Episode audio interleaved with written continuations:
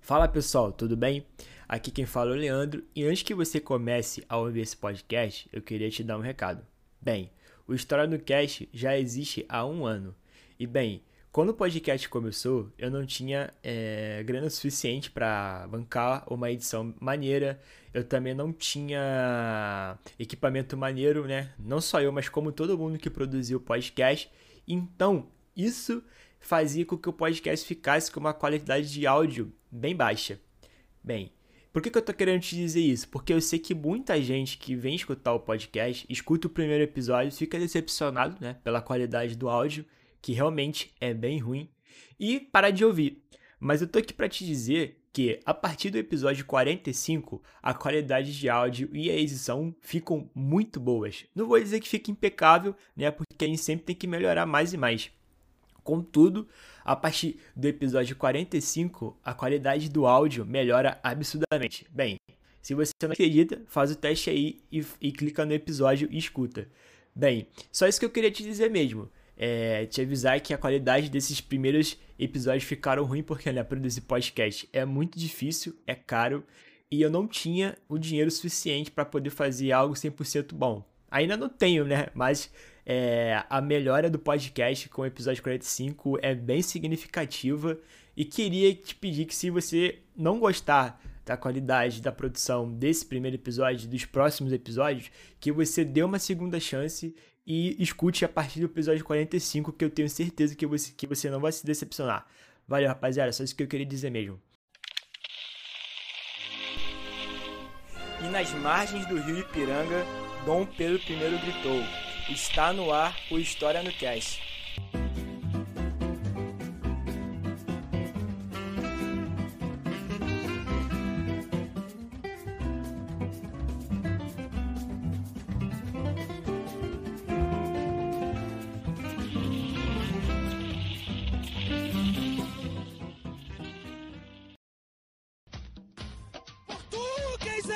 Navegante é o Cabral. Para tudo bonde segue sua nau. Segue sua nau, o bonde segue sua nau. Fala rapaziada, estamos aqui para mais um episódio do História no Enem, programa do História no Cast, que é focado totalmente na prova de História do Enem.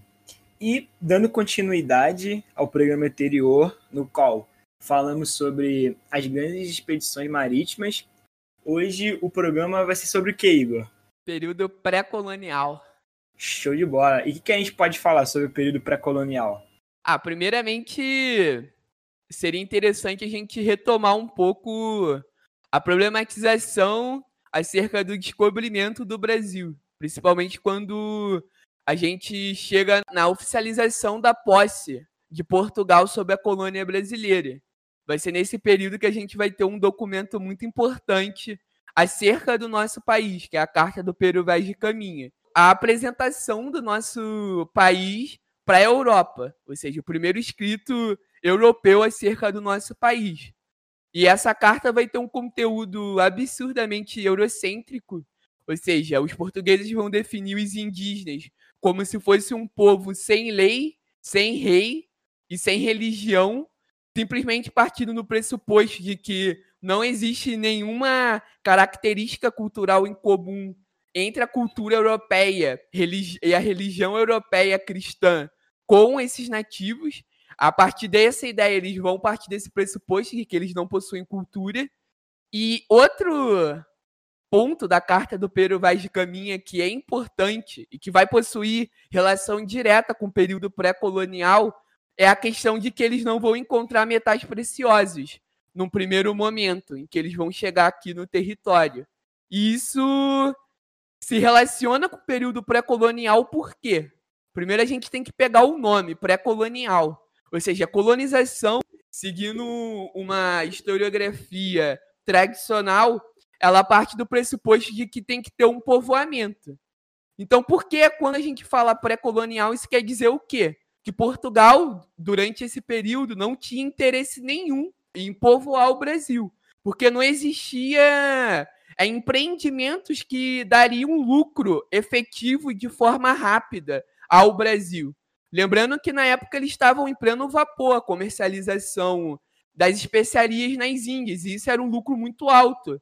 E não existia um empreendimento no Brasil que poderia dar um lucro maior que as especiarias. Então, no primeiro momento, é, o, Brasil, o Brasil vai ficar num posicionamento secundário ali, em relação às Índias, por exemplo. Interessante. Eu só não entendi uma coisa. Por que, que o Peru vai estava de caminha? Ele estava com coronavírus? Momento tiozão. Como assim? eu tô aqui hoje só para fazer as piadinhas, os, as piadinhas infames, porque estou com um probleminha na voz e não posso, infelizmente, não posso ser palestrinha hoje. Hoje o palestrinha no podcast vai ser o Will. Então vou fazer uma análise aqui de conjuntura sobre o período pré-colonial. à vontade. Seguindo, como eu disse anteriormente, que o Brasil ficou num posi numa posição secundária, o que a função do Brasil durante o período pré-colonial era uma função de entreposto, ou seja, os navios vinham aqui, faziam uma espécie de pit stop e ia para as Índias. E durante esse período você vai ter o desenvolvimento da extração de pau-brasil, que foi ali o, o primeiro empreendimento que daria uma lucratividade relativamente boa para Portugal e é algo fácil de se fazer, não precisa gastar muito dinheiro, não precisa de investimento. E a coroa portuguesa vai oferecer uma concessão para poder explorar essa madeira no Brasil, que vai ser o, um documento que se chama estanco, onde os, onde os navegantes portugueses vão adquirir esse documento e começar a extração dessa madeira. O que, que tem de importante no pau-brasil? O mais importante é a casca. A casca, ela, você tritura ela e ela acaba saindo uma tinta vermelha que é muito importante para tecer tecidos. E essa tinta em específico era um tom de vermelho que a nobreza europeia adorava usar, porque representava uma ostentação, um status é, de superioridade, entende? E estava presente também na, se não me engano, na bandeira de Portugal, né, a cor vermelha. Exatamente. E o, outra coisa do pau-brasil é a madeira. Ou seja, a madeira era algo muito nobre. Era utilizado bastante pelos carpinteiros da época. A base dessa atividade econômica primitiva vai ser o escambo. Ou seja, eles vão utilizar os indígenas e, em troca, eles vão dar umas certas mercadorias, umas certas bugigangas que é um termo meio equivocado que as pessoas usam, porque a gente tem que relativizar. O que era bugiganga para o português o que é bugiganga para nós era bugiganga para os indígenas? Ou seja, por exemplo, um machado de ferro, que era uma, uma das ferramentas que os portugueses chegaram a dar para pro, os indígenas, cara, era algo muito importante. Era algo que facilitava muito as atividades do dia a dia. Os indígenas utilizavam machado de pedra, ou seja, machado de ferro era algo que dava uma eficiência muito grande. Então era algo importante. O escambo não obedecia somente os interesses dos portugueses, também obedecia os interesses dos indígenas. A tem que parar com essa ideia de que ah, os indígenas eram ingênuos, inocentes, eles foram enganados pelos portugueses. Também tinha interesses dos indígenas, entende? Sim, a, a, parada do. Ah, o índio ele, ele trocou ouro por espelho.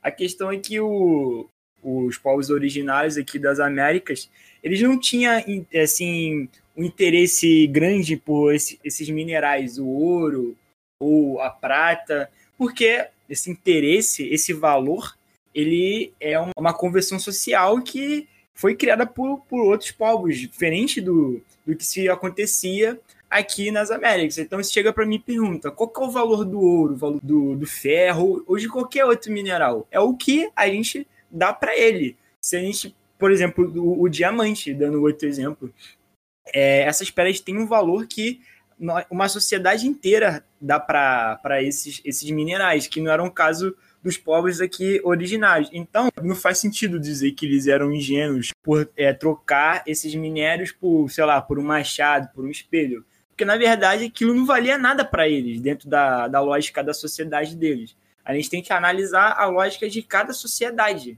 É basicamente isso. Assim, tirar isso de contexto e é quase até que um anacronismo, porque se hoje você trocar um, um espelho por um pedaço de ouro, de fato, é, não vai fazer muito sentido. dentro da nossa lógica da nossa sociedade. Mas naquela época não, não era assim que funcionava. Como eu disse antes, né, os, os povos eles não tinham esse, essa conversão social em cima dos minérios. Não, e o que dá mais respaldo para o que tu tá falando é que, tipo, cortar madeira para os indígenas era algo absurdamente comum, ou seja, eles já faziam isso no dia a dia. Então, por exemplo, eles trabalharem a mais e ganhar uma ferramenta que pode ser útil para o cotidiano e, em troca, cortar essa madeira para os portugueses, na, na mente deles acabava sendo algo relativamente vantajoso. Sim, e você falou em questão de cortar madeira, a gente né, remete outro, outro estereótipo, que o índio ele era preguiçoso. É que, na verdade, o povo, os povos indígenas, a maioria deles, não estava é, acostumado com aquela lógica de trabalho, porque a lógica de trabalho, assim, comparando com a lógica de trabalho do povo europeu, era a lógica da acumulação. O quanto mais você trabalhava, mais dinheiro você iria ter. Então, quanto mais dinheiro você iria ter, mais você trabalhava nessa lógica de gerar riqueza. Só que a lógica aqui dos povos originários não eram essa. Eles simplesmente faziam o necessário para o dia deles. Por exemplo, pô, eu tenho que pescar, tenho que arranjar comida. Eles pescavam, o suficiente para eles comerem e depois eles faziam qualquer outra coisa, porque eles não tinham essa lógica de, de, de armazenamento, de gerar riqueza, porque eles não precisavam, eles não, eles, não, eles não tinham a necessidade de ficar trabalhando o dia inteiro. Inclusive, né, tem a questão do que eles estavam no meio da floresta, então tinham, como eu disse antes, tinham peixes, tinham frutas, tinham várias coisas que eles poderiam se alimentar. Então, essa lógica do que o, o indígena ele não trabalhava, que ele é preguiçoso, também não faz sentido, porque eles, eles estavam adaptados para o jeito que eles viviam, o jeito da sociedade deles. Então, mais uma vez, é, não tem sentido comparar duas sociedades tão distintas, que era a sociedade europeia e a sociedade dos povos originários. É, perfeita essa colocação, cara. São somente concepções de trabalho e até visão de mundo diferente que não necessariamente uma significa preguiça e a outra esforço. Sim, com certeza. A questão também, já que a gente. É que os mira aqui um pouco os europeus, para puxar uma sardinha aqui para eles. A questão de tomar o banho. Bem, a água na, na Europa não era, era algo meio escasso. Também ainda tinha a concepção de que tomar banho na, na Europa você estaria fazendo mal para o seu corpo. Você estaria tirando os espíritos que estavam te protegendo. Então, por isso também que eles, eles não gostavam de tomar banho. Além da questão né, da falta d'água, tinha toda uma questão mística nessa, nessa questão. Então, também a gente não pode chamar eles de porcos, porque eles tinham uma outra visão da sociedade que também era diferente da visão da sociedade dos povos originários. Então, é tudo um choque de cultura, né, Rogério? e pegando esse embalo, é, diante desse, dessa exploração econômica primitiva dos portugueses sobre o Brasil, eles vão implementar o sistema de feitorias. Ou seja, as feitorias eram grandes depósitos onde os, os povos originários irão depositar essas madeiras de pau-brasil. E as navegações portuguesas vindo do, de Portugal, eles passavam aqui no Brasil e recolhiam esse, essas madeiras. É importante também destacar uma parada que a gente falou no, no episódio anterior, de que os países europeus, outros países, como a França, Holanda, Inglaterra, eles não aceitaram o Tratado de Tordesilhas, que dividiu o mundo entre Portugal e Espanha. E, obviamente, quando vai ter o descobrimento, entre aspas, desses novos territórios do novo mundo, é, esses países não vão aceitar. Por exemplo, o próprio rei da França, ele vai utilizar a Bíblia, ou seja, eles vão utilizar a partir do pressuposto de que todo o novo mundo pertence a Adão e de que então o Tratado de Tordesilhas não tem o mínimo sentido. Ele não usa esse argumento de forma séria, é um deboche da parte dele e é uma mensagem subentendida, deixando claro que a gente vai, a gente não vai respeitar esse tratado e a gente vai invadir esses países. E o Brasil vai ser vai ser alvo de vários corsários franceses, holandeses que vão explorar o pau-brasil também. E em virtude disso e da preocupação que Portugal tinha em querer manter o domínio sobre o Brasil, mesmo não tendo uma atividade econômica primária, de extrema importância para a metrópole, Portugal vai enviar as expedições de guarda-costa, que eram expedições de fiscalização da costa brasileira. Essas expedições não vão ser muito eficazes, porque as atividades corsárias eram muito, muito intensa e vai roubar muito pau-brasil do nosso país. E é basicamente isso a respeito dessa parte mais econômica. E só para fazer observação, para quem não sabe, os corsários eram nada mais, nada, nada menos que piratas licenciados pelos, pelos governos. Por exemplo, tem, existem muitos corsários famosos que trabalhavam para, o governo inglês. E por que, que esses corsários existiam? Porque, por exemplo, como a Inglaterra não tinha um projeto de colônia tão bem planejado como a Espanha, eles fracassaram diversas vezes nessa criação de colônias, eles faziam, né, eles licenciavam esses piratas que se, que se tornavam esses corsários para poder roubar mercadoria diretamente para a coroa. Então, meio que é, os corsários eram piratas com licença para roubar e basicamente isso. É isso que eram os corsários. A idade corsária ela se perdurou por muitos anos, muitos séculos. É, eles representavam o grande medo dos mares, até porque eles não invadiam só as colônias, eles também saqueavam as embarcações coloniais. Então existia um grande medo, cara. Tipo, você navegar o mar nessa época era algo que tinha diversos riscos aí em torno. Enfim, uma outra característica do, do período pré-colonial é a questão da exploração litorânea, ou seja, é uma colonização que vai se restringir aos litorais. E isso você tem N fatores. Primeiro, eles não conheciam o território brasileiro. Era um território completamente diferente de Portugal. Um território de mata fechada. Você tinha uma biodiversidade muito grande. Entende? Então, eles não vão é, se arriscar e entrar para o interior do nosso país. Isso só vai acontecer, de fato, lá com os bandeirantes. Que eles vão começar, são paulistas, que vão começar a se aventurar para o interior do Brasil, que naquela época era chamado sertão brasileiro. E é só aí que os indígenas vão começar a ter uma escravização maior em torno desses povos. É importante frisar que durante o período pré-colonial, os indígenas não eram escravizados. Era um trabalho em torno da, do escampo. Ou seja, os portugueses, no período pré-colonial, não detinham a propriedade sobre os indígenas. Isso é muito importante destacar.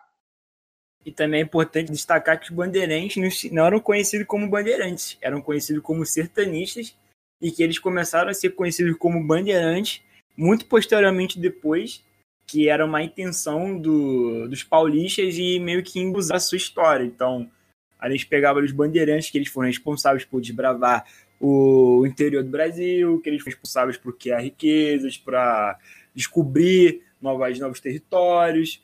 Então, meio que eles enfeitam os sertanistas, como na verdade eles são conhecidos. E, se vocês pegarem e abrirem o Google, vocês vão ver aqui alguns quadros dos bandeirantes. Só você escrever bandeirantes, que vocês vão ver que eles estão com uma postura bonita, que eles estão bem arrumados. Pô, quase um herói mesmo. A posição como os quadros são feitos, eles estão sempre assim de lado, segurando uma arma. Que na verdade eles, eles usavam é, roupas rasgadas, na maioria das vezes eles estavam descalços. E é só para vocês verem como que nada é feito por acaso. Né? A gente, como eu disse antes, por que, que isso tudo aconteceu? Né? Por que, que os sertanistas então são retratados dessa maneira heróica, tanto na, na história quanto nos quadros? Porque os paulistas querem vender seu peixe, né? Exato, cara. Importante destacar essa, essa questão que às vezes gera alguns equívocos. Enfim, eu falei para vocês que o, no período pré-colonial o Brasil tinha uma posição secundária de importância em relação ao, à metrópole. E o que, que vai mudar? O que, que vai fazer Portugal olhar para o Brasil com outros olhos? E aí você vai ter uma série de motivos. A primeira delas é a questão da descoberta do ouro na América Espanhola. Por volta de 1520, os espanhóis vão descobrir ouro e, caraca, quando você descobre ouro, a lucratividade aumenta absurdamente. O Império Espanhol vai se tornar um dos impérios mais ricos. Em virtude disso, o que, que Portugal pensava? Pô, Eles estão ali do, praticamente do lado da nossa colônia. Se eles descobriram ouro, é bem capaz de ter ouro no nosso, na nossa colônia também. Então, uma colonização mais efetiva, um povoamento, pode ser que a gente descubra aí um metal precioso que vai elevar a nossa lucratividade. Uma outra motivação que vai fazer o Portugal querer colonizar o Brasil de fato é a queda no comércio das Índias. É importante frisar que a concorrência nessa comercialização de especiarias nas Índias vai aumentar absurdamente.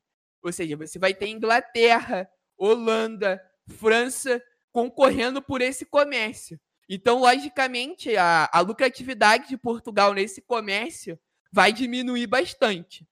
E o outro motivo, que eu já citei anteriormente, era o receio que Portugal tinha de perder o Brasil. Porque o Brasil estava sendo alvo de incursões de vários países. Então, se Portugal não tomasse uma atitude mais drástica, eles iriam acabar perdendo um domínio, que no período pré-colonial era um domínio relativamente muito frágil. Diante dessas motivações, Portugal vai começar a querer diversificar seus investimentos.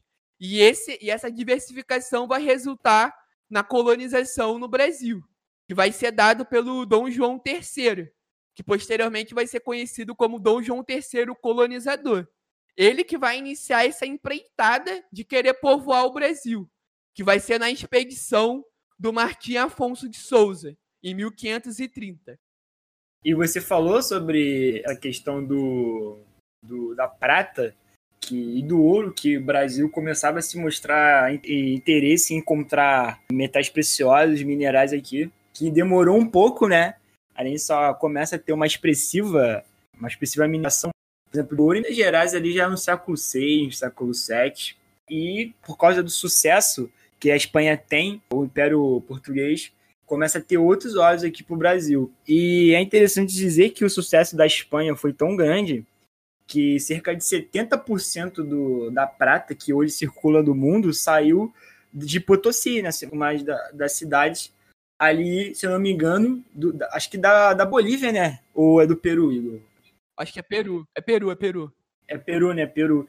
E, inclusive, né, esse sucesso tão grande da extração da prata pela parte dos espanhóis é, levou alguns processos bem curiosos na, na Europa, como, por exemplo, a Revolução dos Preços. É, como a Espanha estava tendo tanta prata, mas tanta prata, tanta prata, o que, que acabou acontecendo? Basicamente, a prata começou a perder o valor na, na Espanha e causou uma inflação. Seria basicamente do que imprimir dinheiro, né? Assim, sem nenhum tipo de controle hoje em dia. Porque, pô, vamos, eu vou fazer um simples exemplo. Você tem uma moeda de ouro. Então, se você tem uma moeda de ouro, você tem um valor ali, porque é um material é, raro. Mas vamos supor que todo mundo tem uma moeda de ouro. Aí já perdeu um pouquinho de valor, né? Agora você imagina se todo mundo ter 100 moedas de ouro. Cara, que, que valor você vai ter? Todo mundo tem. Então não tem nenhum valor ali agregado por ser algo raro. Todo mundo tem. Então, é para vocês verem quanto de prata que a Espanha tirou da sua colônia. Sim, sim, exatamente. Cara, e, cara, foi uma lucratividade muito intensa, cara. E Portugal, pô, ficou com inveja ali, cara. Porque, querendo ou não, os dois eram concorrentes diretos na época. Eram impérios muito ricos, muito desenvolvidos. Então, isso vai ser uma das principais motivações para fazer o Brasil ser colonizado de fato. Só queria dizer que baixou o espírito do dinheiro preto em você. Tu falou cara umas cinco vezes seguidas. Porra, cara. Minha cara! Porra, colonização do caralho, cara! a história do Brasil é muito foda, cara! então, voltando para essa expedição do Marquês Afonso de Souza, vai ser a primeira expedição que vai povoar o Brasil de fato. Ela contava ali em torno de 400 pessoas. A maioria absoluta eram composta por homens. E nessa expedição você vai ter a fundação da Vila de São Vicente, que vai ser fundada em 1532 e vai ser a primeira ocupação oficial de Portugal sobre o território colonial. E vai ser nessa vila que você vai ter o desenvolvimento da cana-de-açúcar, que isso vai ser um dos principais produtos econômicos durante um período aí da nossa história colonial. E hoje em dia tá aí curando AIDS e coronavírus. Ah, cara. De cana, olha aí, ó. Empreendimento português vai salvar o planeta Terra. Ficar complexo, olha, isso aí, hein? e também, um pouco depois, para finalizar, você vai ter a fundação das capitanias hereditárias, que vão ser faixas de terras destinadas a um determinado nobre de Portugal. Ele não vai dar muito certo. Só vai ter duas capitanias hereditárias que vão prosperar, que é São Vicente e Pernambuco. E isso representa também mais um caminho, mais um esforço em tentar efetivar o domínio da metrópole sobre a sua colônia. Então, gente, basicamente, é, esse é o período que a gente conhece como período pré-colonial, que vai de 1500 até 1530. E como a gente listou uma série de coisas aqui, como, por exemplo, a exploração litorânea, as feitorias, o escambo, são características que marcam esse período. E depois né, do, desse período pré-colonial, ali depois de 1530, 1534, a gente começa a desenvolver uma nova lógica aqui no, no território que virá a ser conhecido como Brasil. Por exemplo, a mão de obra deixa de ser prioritariamente indígena e começa a passar a ser mão de obra de escravizados oriundos da África. Então a gente já tem uma outra lógica aí que começa a impactar a colônia que o, o, o tráfico de escravos, né, a escravidão, construiu o Brasil. O Brasil foi construído em cima da, da escravidão e principalmente dos escravizados oriundos da África, que é, gerou um mercado que enriqueceu várias pessoas. E sobre várias outras lógicas também, né, Igor? Sim, sim. É importante frisar que essa questão da mão de obra africana foi predominantemente utilizada. Mas lembrando que a escravização indígena, por exemplo, ela vai ser utilizada durante todo o período colonial e vai ter e vai aumentar bastante durante o período dos bandeirantes. Mas ela não vai deixar de ser utilizada, apesar de ter uma predominância da mão de obra africana como um todo. Sim, sim. É porque em determinados lugares não varia, valia a pena usar a mão de obra dos escravizados é, oriundos da África. Por quê? Porque era muito caro. Imagina, as pessoas que estavam ali na região do, do interior do Grão-Pará. Para você que não conhece o que, que é o, o Grão-Pará, se você joga aí no Maps, é basicamente ali a região do, da Amazônia, então é muito longe. É, ali de Belém e tal. E os escravizados, ele, a maioria das vezes, eles vinham dos portos ali de São Paulo e do Rio de Janeiro. Agora você imagina como que era complicado levar esses escravizados até a região do Grão-Pará. O escravo ficava muito caro, tava o valor dele. Então é por conta disso que em regiões como a do Grão-Pará, a mão de obra majoritária era dos indígenas, porque era muito caro você comprar um escravizado é, oriundo da África nessa região por conta do, do preço do, transpo do transporte. É, mas a escala né, do número de escravizados indígenas que eram usados diminuiu um pouco mas não quer dizer que ela deixou de existir, né, Igor? Exato, cara. E todo esse papo aí, nos episódios de, de colonização no Brasil, a gente fala melhor. Sim, com certeza. Então, a gente terminou aqui no, no período pré-colonial. E no próximo episódio, a gente vai falar sobre a colonização em si. A gente não vai falar sobre todo o processo colonial, né? A gente vai fazer aí uma série de episódios falando um pouco sobre esse processo extremamente importante da nossa história. E, basicamente, hoje é isso, né, Igor? É, valeu, pessoal. Um prazer estar nesses episódios do Enem. É, tamo junto, pessoal. Por favor, não saia de casa, fica em casa aí escutando os episódios do História no Cast. Isso aí, maratona tudo, cara. ah, valeu.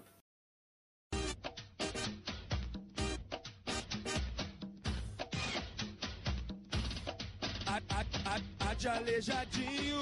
B de Beethoven, C de Camões, D Dostoiévski, E de Einstein, F de Foucault, G de Godard, H qual e é teatral. J de Jung, K de Carly Marquis. Ele é Lorde Byron, M Machado de Assis. N de Nietzsche, O de Olavo Bilac. P Platão, Q e coeficiente dos irmãos. R de Rousseau, S Saramago. Tiradentes tem pra ele um feriado. U de Ulisses, W de Weber e Psilone é o cromossomo que não tem na mulher.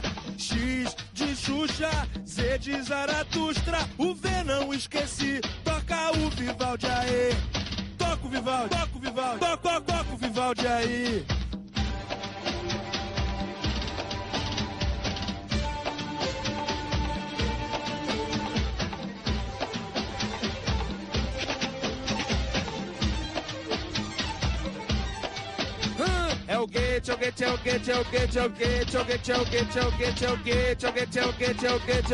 Daquele jeito, hein? Lindo do, do Léo Tolstói, lindo do, do Léo Tolstói, lindo do, do Léo de Schubert, surra de Schubert. Eu vou pro man, ver a Tarsila, agora eu escrevo orelha e ninguém vai me segurar. Um é iluminista, o outro protestante. E Stanislavski compõe o personagem. Preste, quebra a parede, com a plateia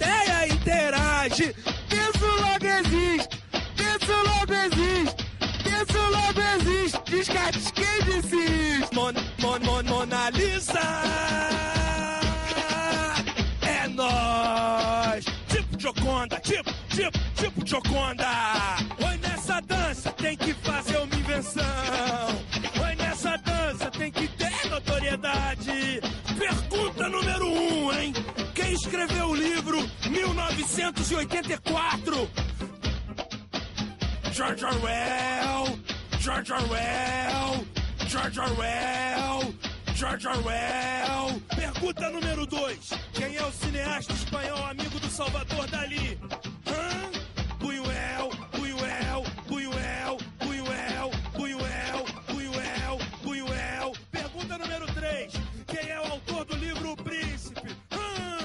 Maquiavel, Maquiavel, Maquiavel, Maquiavel, Maquiavel, Maquiavel, Maquiavel, Maquiavel, Maquiavel, Maquiavel, Maquiavel, Maquiavel, Maquiavel. Muito bem. Pergunta número 4. Qual o prêmio mais importante do mundo? Nobel, Nobel, Nobel, Nobel, Nobel, Nobel, Nobel, Nobel, Nobel, Nobel, Nobel, Nobel, Nobel. Prêmio Nobel.